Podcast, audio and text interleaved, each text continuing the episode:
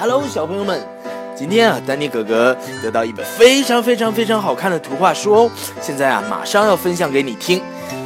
图画书的名字呢，叫做《农场的疯狂事件》。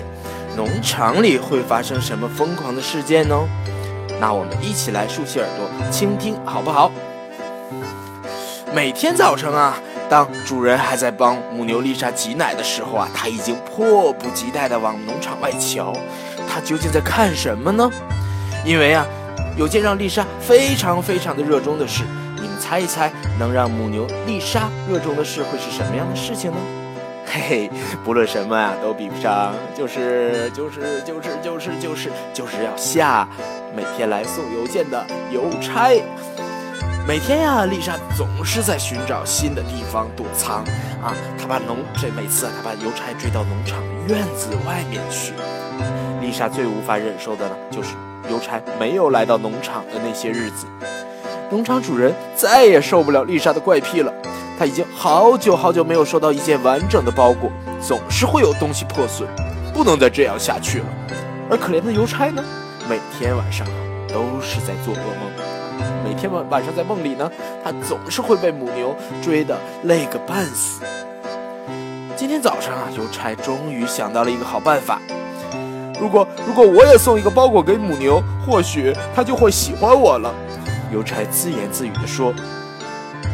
就像往常一样啊，丽莎躲起来，静静地等着。接着呢，她冲出来下邮差，就像往常一样。你给我站住，丽莎！够了，这是最后一次了。当农场主人看到丽莎又把邮差追出院子时啊，他忍不住大吼。他跳上了牵引机，哒哒哒哒，才在母牛后边追赶。够了！邮差也跟着大声说：“这包裹是给你的，你这只笨牛！”听到这句话呀，丽莎紧紧地停住了脚步。一个包裹，她从来没有收到过包裹，里面会是什么呢？那个包裹跳到丽莎身边，一直跳。天哪！农场主人惊道：“可惜呀，太迟了。”包裹一动不动地躺着，丽莎和邮差目瞪口呆地站在路旁。悬崖扁了，邮差喃喃自语地说道。丽莎震惊地向后退，扑通。一声跌坐在了草地上。当丽莎用她颤抖的膝盖将自己撑起来的时候啊，邮差的脚踏车看起来有些不太对劲儿了。完了，邮差抽噎着说：“没有了脚踏车，我要怎么送信呢？”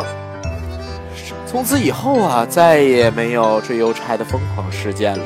但是每天早上，当主人还在帮母牛丽莎挤奶的时候呢，他已经迫不及待地往农场外瞧。全村都在等着他哟，因为有件让丽莎非常非常热衷的事，不论什么都比不上，就是送邮件。